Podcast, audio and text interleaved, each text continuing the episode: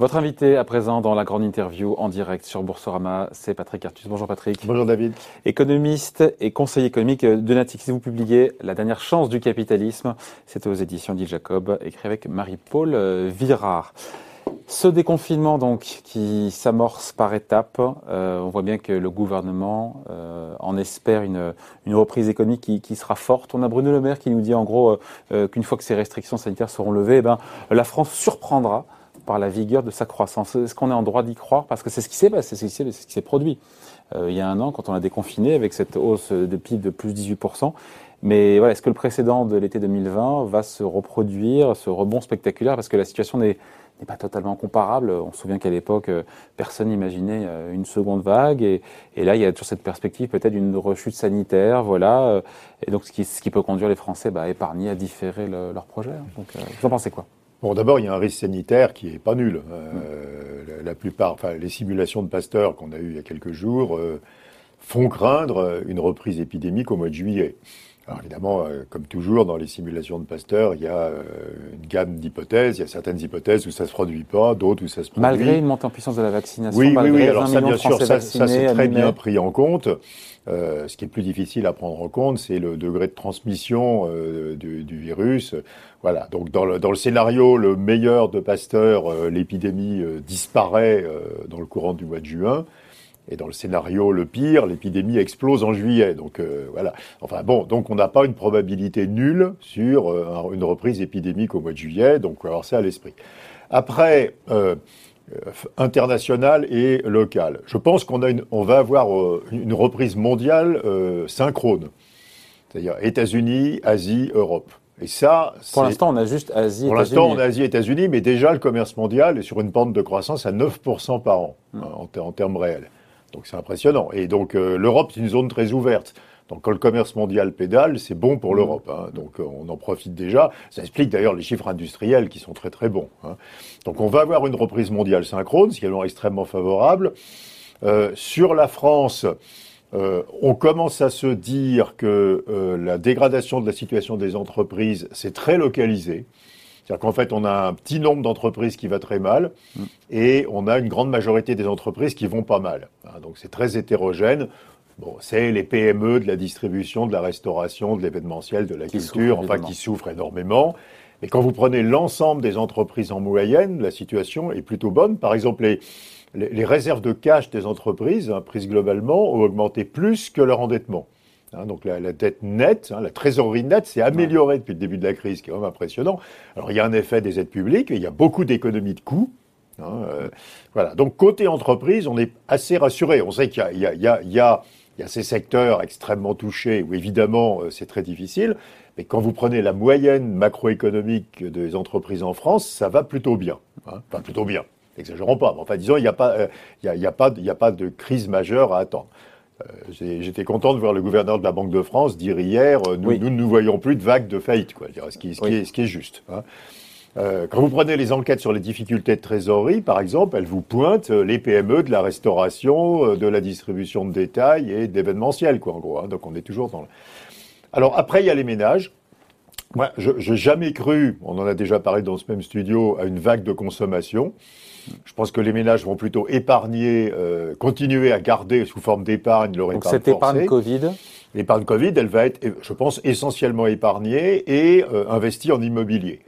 Euh, D'ailleurs, on voit ça aux États-Unis, on voit ça parce que c'est très difficile de dépenser de l'épargne. Déjà, déjà, la normalisation des comportements de consommation, c'est bien. C'est-à-dire le retour du taux d'épargne à la normale. Pour l'instant, il est toujours très élevé, le taux d'épargne. Hein. On est quoi? On est à 22 Alors, il a dû, alors on n'a pas encore les chiffres du premier trimestre, mais enfin, euh, on est toujours très au-dessus du 14 d'avant-crise. quoi. Mm. Hein. Euh, et, euh, et, donc déjà retourner à 14, ça serait bien. Après l'idée qu'on va descendre à 6 ou 8 de taux d'épargne pour consommer ce qui a été épargné de à l'américaine. Voilà. Bah, aux États-Unis, il se passe pas ça du tout. Il y a 30% de l'épargne qui est consommée et 70% qui est gardée sous forme d'immobilier ou de remboursement, de, remboursement de dettes et d'achat d'actions, une masse d'achats d'actions. Hein. Donc, mais c'est pas grave. Euh, parce que si l'épargne des Français finance les entreprises, et par exemple finance les fonds propres des entreprises, c'est très mmh. bien aussi pour, pour l'économie. Donc quand vous écoutez, la consommation ne redémarrera pas plus que ça? Bah, elle va redémarrer, puisqu'on va, on va consommer peut-être un tiers, un tiers de l'épargne accumulée, et puis ensuite on va consommer les revenus, et il va y avoir une reprise. Euh, donc ça, euh, on n'a pas besoin de plus, hein, honnêtement. Qu'est-ce qu'on a besoin d'avoir une avalanche de consommation en plus de ça? Bah Pour rattraper tout ce qui était détruit. Oui, euh, enfin, à partir du troisième trimestre, on va être sur une tendance de croissance probablement comprise entre 5 et 6% par an, et ça jusqu'à la fin de 2022. Donc on n'a pas besoin de doper la croissance, quoi, honnêtement. C'est pas ça le sujet. Donc le sujet, c'est ce que disait Raphaël à l'instant. Le sujet, c'est d'identifier précisément ce qui fera qu'après, hein, 2023 et après, on aurait un problème de croissance. C'est ça le sujet aujourd'hui. C'est pas de faire des chèques aux ménages. Hein. C'est d'identifier ce qui peut bloquer. Euh, Pourtant, euh, Joe Biden l'a fait aux États-Unis, ça marche bien. Oui, oui, mais il l'a fait. Alors, n'oubliez pas, il l'a fait aux États-Unis dans un environnement où il n'y a pas de protection sociale. Exactement, il n'y a pas de filets sociaux. Donc, euh, au lieu d'avoir le, chômage partiel, vous avez un chèque du Trésor. Mais à la fin, bon. Mais là, là on est dans le nouveau plan de Biden.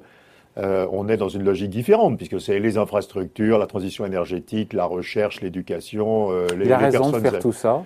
Il y a ce débat sur est-ce que Joe Biden en fait trop, est-ce que c'est pas les Européens, les Français qui n'en font pas assez mais, mais, à nouveau, il faut distinguer totalement le contrat cyclique du structurel. Sur le contrat cyclique, il en fait trop. D'ailleurs, le reste du monde s'en félicite puisque euh, une partie incroyable. Euh, vous savez, on calcule ce qu'on appelle le multiplicateur budgétaire. Je, je, fais du déficit public pour 100. Combien j'ai de PIB en plus? Euh, Là, aux États-Unis, 20. Donc, il y a, pour 100, il y a une déperdition de... Bah, sur les 1900 milliards de dollars du plan, on en retrouve 20% en PIB américain. C'est abominable. Et eh ben, bah, il y a deux grosses fuites. Hein, c'est l'épargne. Bah, quand je prends quand je prends les chèques du Trésor, j'achète des actions, ça fait pas de PIB, ça fait monter les cours boursiers. Et il y a une deuxième grosse fuite, c'est les importations. Hein, le déficit mm. extérieur des États-Unis est en train d'exploser parce que les Américains consomment surtout des biens en fait, hein, et pas beaucoup de services. Mm. Donc, euh, donc c'est ça, c'est très inefficace. Quand vous mettez de l'argent public et qu'il n'y a que 20% qui se retrouvent en production, bon, euh, ça fait exploser les exportations de la Chine vers les États-Unis, hein, qui sont en croissance, mais c'est hallucinant. Quoi. Euh, euh mais donc c'est bon pour la Chine, le plan Biden.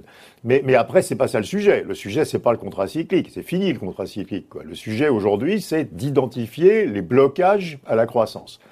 Je suis persuadé qu'en France, et j'espère que si un deuxième plan de relance, il le corrigera, nous sous-estimons tout ce qui vient des compétences.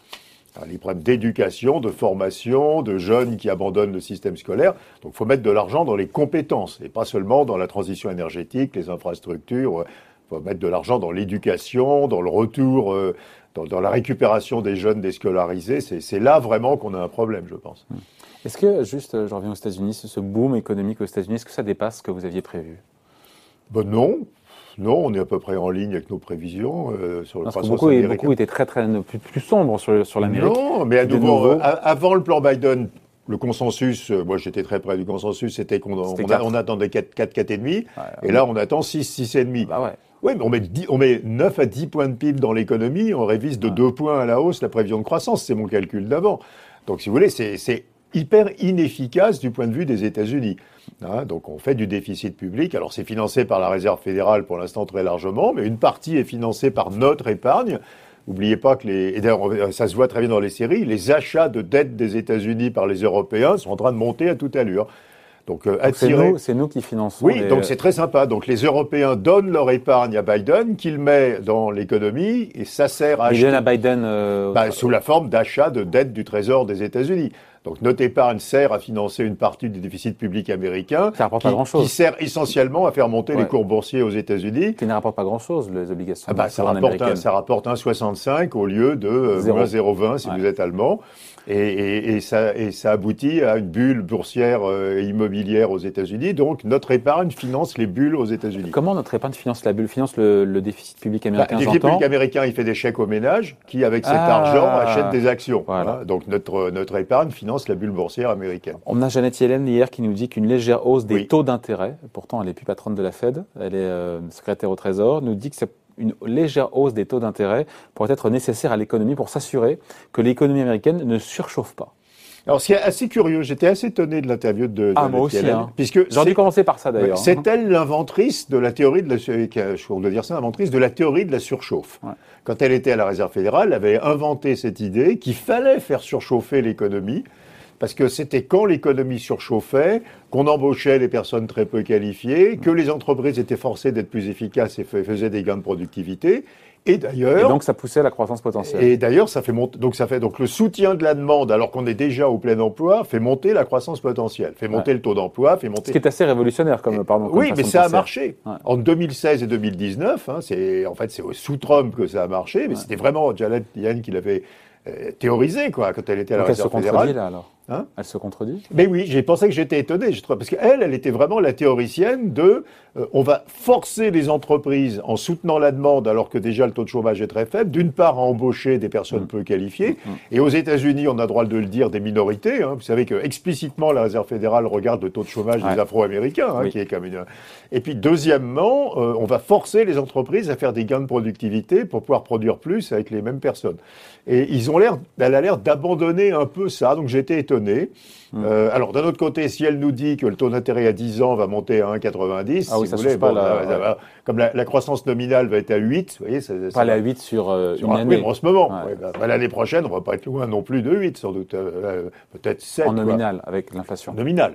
Euh, donc, ça, c'est pas 20 points de base de plus ou en moins sur les taux longs, mais c'est, étonnant parce que c'est un peu une rupture par rapport à, par rapport à ce qu'elle disait quand elle était à la Réserve fédérale. Après, le sujet connexe, il y a l'inflation, et c'est vrai qu'hier, je recevais le président de ST Microelectronics mmh. dans les semi-conducteurs. Euh, il y a des pénuries, mais qui ne sont pas seulement dans les microprocesseurs. Il y a dans le caoutchouc naturel, le plastique, le bois. Est-ce que tout ça peut gripper cette reprise économique et alimenter le retour de l'inflation? Parce que ce sujet, c'est le retour de l'inflation. Alors, il y a d'abord euh, l'inflation, il faut même comprendre. D'abord, il y a l'inflation totale et l'inflation sous-jacente. La sous-jacente, c'est hors matière première. L'inflation sous-jacente, c'est essentiellement un phénomène salarial. Les coûts salariaux euh, ralentissent.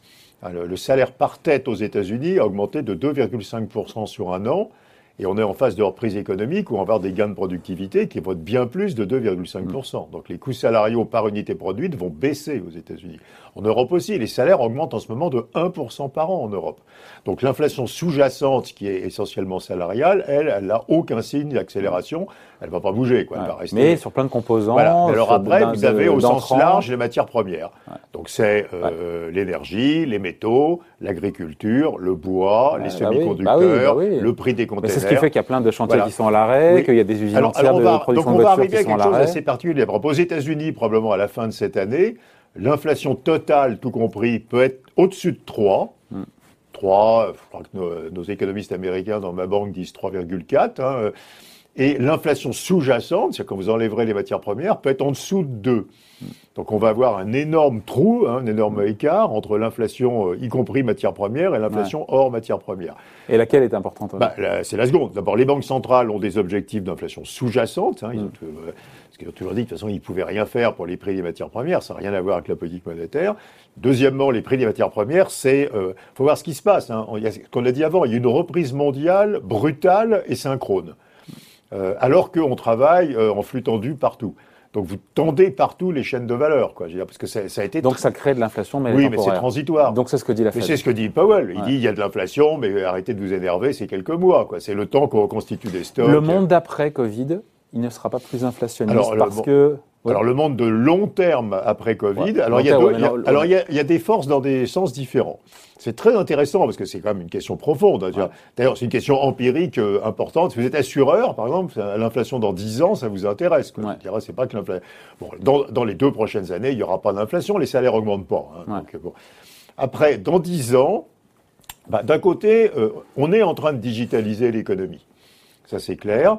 Il y, a, des travaux qui. je pense que finalement, le plus important, on n'en parle peut-être pas assez, c'est le télétravail. Ça risque d'être ça, le, choc finalement le plus important. Il y a plein de travaux qui sortent en ce moment sur le télétravail, hein, d'universitaires. On va multiplier par 4 dans l'OCDE le nombre d'heures télétravaillées, et ça va probablement augmenter la productivité de l'ordre de 5%. C'est l'augmentation du télétravail. Euh, entre parenthèses, ça peut avoir des effets très désagréables parce que euh, ça va créer une forte mobilité des jeunes qualifiés. Alors, ils iront pas forcément à La Rochelle, hein, ils iront peut-être au Portugal, en Grèce, en Thaïlande, on n'en sait rien, à, l'île Maurice. Donc, on peut avoir une vague de délocalisation des jeunes qualifiés. Hein, c'est quelque chose qu'il faut regarder. Mais en tout cas, ça, c'est plutôt désinflationniste. Hein, on fait de la productivité. Puis, alors, ce qui est inflationniste, c'est le vieillissement. Pourquoi vieillissement? Parce, bah, qu'un retraité, c'est un consommateur qui produit pas. Donc, ma construction, c'est inflationniste. Euh, le raccourcissement des chaînes de valeur, hein, si on ramène des productions dans des pays où c'est plus cher. La transition énergétique, parce que l'électricité verte, c'est plus cher que l'électricité fossile. Aujourd'hui, aujourd'hui. Non, mais ça sera. Durablement? Oui, oui, bien sûr. Bah, L'intermittence, hein, donc euh, il faut produire de l'électricité quand on peut, donc il faut beaucoup plus de, de, de, capital et de capacité. Il faut, faut payer des coûts. parce que les éoliennes, euh, il faut qu'il y ait du vent. Un, tiers du temps, quoi. Donc, un tiers du temps, ça c'est en terrestre, pas en maritime. 40% en maritime et 25-30% en terrestre. Donc, euh, et, donc, euh, et donc, il faut deux fois et demi la capacité. Donc, il y a un gros coût de capital. Quoi. Il, faut, pouvoir stocker aussi. Après, il faut, après, il faut électrolyser de l'eau, il faut stocker de l'hydrogène. Euh, bon, donc, c'est cher. Hein. Et puis, alors, le point d'interrogation qui est le plus important, c'est les politiques de bas salaire. et ça, c'est peut-être un point, si vous avez une seconde, David. C'est quand même très intéressant parce que on s'aperçoit dans le programme de Biden. On, ah, il veut doubler. Ah oui, mais on ne peut pas faire tout à la fois. On ne peut pas à la fois monter les bas salaires et utiliser un énorme déficit public. Parce que si vous utilisez un énorme déficit public, vous avez besoin de taux d'intérêt bas. Et si vous montez les bas salaires, vous avez de l'inflation et les taux ah. d'intérêt montent. Et donc Biden a visiblement choisi de ne pas monter les bas salaires et de faire du déficit public. Si aujourd'hui il mettait le SMIC, le salaire minimum fédéral à 15, dollars, il y aurait de l'inflation, parce que ça touche des emplois peu qualifiés de services où il n'y a pas beaucoup de gains de productivité. La Réserve fédérale, là, montrait les taux, et c'est fini pour le déficit public. Donc il a fait le choix de ne pas monter les salaires minima pour pouvoir faire du déficit pour public. Faire ses plans, Mais on peut pas faire les deux. Répétition. On peut pas faire les deux. Et c'est un vrai problème que va avoir l'Europe aussi. On ne pourra pas à la fois, si on veut monter les bas revenus, parce qu'on va monter les bas revenus, euh, qu'on le veuille, que les gouvernements le veulent ou pas, l'opinion va le demander, mais on pourra monter les bas revenus soit en montant les bas salaires, et ça ça, fera monter l'inflation. Soit mais c'est de la bonne inflation, pardon. C'est pas une connerie, pardon, de la part de la Banque centrale. Je suis d'accord, mais euh, de facto, l'inflation salariale, les banques centrales partout dans le monde réagiront. Hein. Et donc, on ne peut pas à la fois avoir une politique. À tort. Bah, à tort. Euh, bah, à ce moment-là, il faut revenir sur les fondements en disant on est mieux avec 5% d'inflation qu'avec 2. Quoi. Enfin, les banques centrales n'ont pas fait ce pas-là.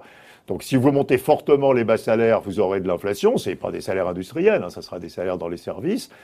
Et cette inflation fera monter les taux et donc rendra nécessaire la réduction des déficits publics. Donc on ne peut pas faire les deux. Et ça, c'est quelque chose qui est extrêmement intéressant euh, à regarder aujourd'hui aux États-Unis. Et donc au final, le monde qui vient dans les prochaines années sera au final, avec toutes ces forces-là, plus inflationniste bah, à long Parce que s'il est plus inflationniste, ça veut dire des taux d'intérêt La logique, c'est que dans 10 ans, qu'il soit plus inflationniste. Normalement, le vieillissement démographique, comment est-ce qu'on l'a contourné?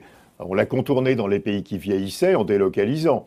Mais le vieillissement va devenir un phénomène planétaire. Hein, regardez en Chine, la population baisse. Alors aujourd'hui, la population augmente. On ne dit pas assez ce qui se passe en Chine de ce point de vue-là. Hein. Bah, si, on le sait. Enfin, moi, j'ai écrit 10 nombres de papier pour expliquer que la croissance de la Chine dans la seconde moitié de cette décennie serait de 2% par an, à cause du vieillissement essentiellement. La euh, population en âge de travailler baisse de 1% par an en Chine. Hein. Donc on est passé brutalement de plus 1,5 à moins 1 pour la production. Euh, donc, Et comment on euh, passe de 6% de croissance à 2 ben On passe de 6 à 2 parce qu'ils avaient 4 de gains de productivité, vous rajoutiez 1,5 de population, donc ça faisait 5,5. Et là, ils vont avoir 3 parce que la productivité, elle décline doucement. C'est un pays qui euh, hein, commence à avoir beaucoup, beaucoup rattrapé. fait 3 moins 1, donc ça fait 2. Quoi. Donc on va passer de 6 à 2 pour la croissance de la Chine. Donc un monde un peu plus inflationniste. Ben, un monde un peu plus inflationniste parce que les pays, les pays qui restent jeunes démographiquement, on les connaît, hein, c'est le monde musulman et l'Asie du Sud. Hein, L'Inde, le Pakistan, le Bangladesh, ça suffit probablement pas pour euh, fabriquer pour le reste de la planète. Quoi. Mm-hmm. Donc ça veut dire que du point de vue du comment dire, il y a tellement d'endettement dans le monde qu'un monde plus inflationniste avec des taux d'intérêt ah, plus élevés, c'est un monde qui est plus dangereux, qui est plus instable financièrement. c'est pour ça que dans l'excellent livre dont vous avez parlé au début, oui, on y revient. on y revient. Non, non, mais, mais c'est dedans. Et il y a des, beaucoup de choses qu'on a dites qui sont dedans. Hein. Oui, oui. Non, mais il y a un vrai sujet, c'est qu'aujourd'hui, euh, nous nous sommes calés nous avons calé nos mécanismes et nos choix économiques sur l'idée que les taux d'intérêt allaient rester durablement bas. Mm.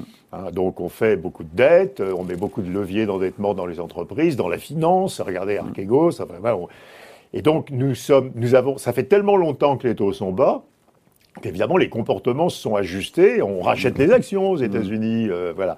Euh, on fait, on fait euh, du private equity la sur la base du levier. Pas prête, la finance. Ah bah, la finance, elle c'est comme ça fait maintenant très longtemps que les taux sont bas, mais pas que la finance, les dettes. donc notre, nos structures économiques et financières se sont, ont eu le temps de s'adapter à un environnement de taux très bas. Si vous sortez de cet environnement de taux très bas, c'est une catastrophe abominable. Ce sera la pire crise qu'on aura jamais eue. Et, donc la question de savoir si, euh, oui ou non, pour des raisons structurelles, je ne parle pas de raisons cycliques, l'inflation peut revenir dans 5 ans, dans 10 ans, elle est ah, totalement centrale. On a dit oui. Ben, je pense qu'en tout cas, il y a un vrai risque. À nouveau, le vieillissement global démographique. Mm. Euh, L'Occident vieillit, donc on envoie les productions en Chine, mais la Chine vieillit, quoi. Hein. Mm. donc, euh, donc à un certain moment, on a bien une tension qui apparaît sur le marché des biens et les prix montent, quoi. Donc si les prix montent, euh, pour toutes les raisons qu'on a évoquées avant, bah, les taux d'intérêt monteront, que ce soit les banques centrales ou simplement les taux de marché, et... on devra recalibrer euh, nos comportements d'endettement, la façon dont marche la finance, euh, les dettes, et ça c'est hyper douloureux. Quoi. On, est, on, a, on, s'est complètement organisé avec l'hypothèse a priori que les taux d'intérêt allaient toujours rester très bas. Mm. Ce qui d'ailleurs fait que quand Jeannette Yellen dit qu'ils vont remonter, tout le monde dit oui, elle parle de 20 points de base, quoi, mais elle ne parle pas de taux d'intérêt à 5%. Hein. Mm. La, prochaine crise financière, si elle devait avoir lieu, pourrait venir de là? Ah bah oui, parce que de toute façon, euh, on voit bien. Et puis regarde, les plans de relance, bah, c'est de la dette euh, qui se finit. Mm. Bah, toute l'argumentation, c'est dire les taux d'intérêt sont très bas. Alors il y a une grande inertie. Si un État s'endette à 30 ans à un taux d'intérêt très bas, euh, cette dette, il l'a pendant 30 mm. ans. Hein. Donc il y a des choses qui sont très inertes enfin, la, durée moyenne de la dette des États, c'est de l'ordre de 7 mm. ans. Donc en moyenne, en 7 ans, ils ont renouvelé toute leur dette. Hein. Mm. Donc, le retour de l'inflation, ça, entraînerait la fin des taux bas. Bah, là, oui, à nouveau, on parle de 2030, on ne parle pas de l'année prochaine. Ah hein. Mais dans, dans 5 ans, dans 10 ans, bah, euh, fin des taux bas, donc la nécessité de se financer beaucoup plus en fonds propres et beaucoup moins en dette. Euh, la nécessité de mettre beaucoup moins d'endettement dans, dans, la finance, euh, etc. Et donc c'est une rupture complète. C'est 40 ans maintenant que nous augmentons le levier d'endettement sous toutes ses formes de nos économies. Bon. Avant de se quitter, Qu'est-ce qu'on peut dire de plus ah bah, il, est dit présent il, est, La dernière chance du capitalisme. Oui, parce que d'abord, il faut réfléchir. On, on, dit des choses assez caricaturales sur le, sur le capitalisme. On dit en général, on est dans un capitalisme néolibéral. Un euh, capitalisme néolibéral, normalement, il n'est pas organisé autour de monopoles. Quoi. Ça, le, donc, c'est pas un capitalisme, il n'est pas libéral du tout, le capitalisme. Il est pro-actionnarial. Donc, effectivement, les monopoles, c'est bon pour l'actionnaire. Donc, c'est un capitalisme qui tourne autour de la rentabilité du capital pour l'actionnaire. On n'est pas en train d'en sortir à l'ère de l'ESG, de euh, l'ISR, de la RSE, des. Euh, oui, alors la question, c'est comment va-t-on en sortir? Parce que je, on explique d'abord avec Marie-Paul Virard que ce capitalisme-là va mourir. Euh, que ce qu'on vient de dire sur la finance, évidemment, que ce qu'on appelle les béquilles, hein, la dette, la monnaie, c'est des béquilles de ce modèle, mais ce modèle va s'effondrer, et que quand ce capitalisme va mourir, finalement, on a le choix entre des régimes assez autoritaires, hein, du capitalisme chinois, ou ce qu'on mm. appelle les démocraties illibérales, quoi, donc un régime assez autoritaire, très interventionniste d'État, ou euh, ce, que, ce, que, ce, que, les économistes appellent en général l'ordolibéralisme, c'est-à-dire un régime qui reste libéral, mais où l'État fait son devoir, hein, fait son devoir pour corriger les problèmes d'externalité sur le chômage, l'éducation, euh, l'environnement, etc. Donc, mais les bonnes incitations, les, les bons impôts, les bonnes subventions, et voilà, les bons prix. Et donc, on plaide pour de l'ordolibéralisme. Donc, ça reste du capitalisme. Alors, est-ce que ça reste du capitalisme? Au sens strict Oui, il y a des capitalistes et il y a des salariés. Simplement, l'État intervient de façon intelligente pour que spontanément les entreprises fassent les bons choix. Donc, c'est pas un régime dictatorial. Hein. il n'y a pas des masses de règles. C'est un régime libéral, mais, mais où l'État intervient intelligemment. Voilà donc à lire La dernière chance du capitalisme, signé Patrick Artus et Marie-Paul Virard. C'est chez Odile Jacob. Merci Patrick. Merci beaucoup David. À bientôt. À bientôt.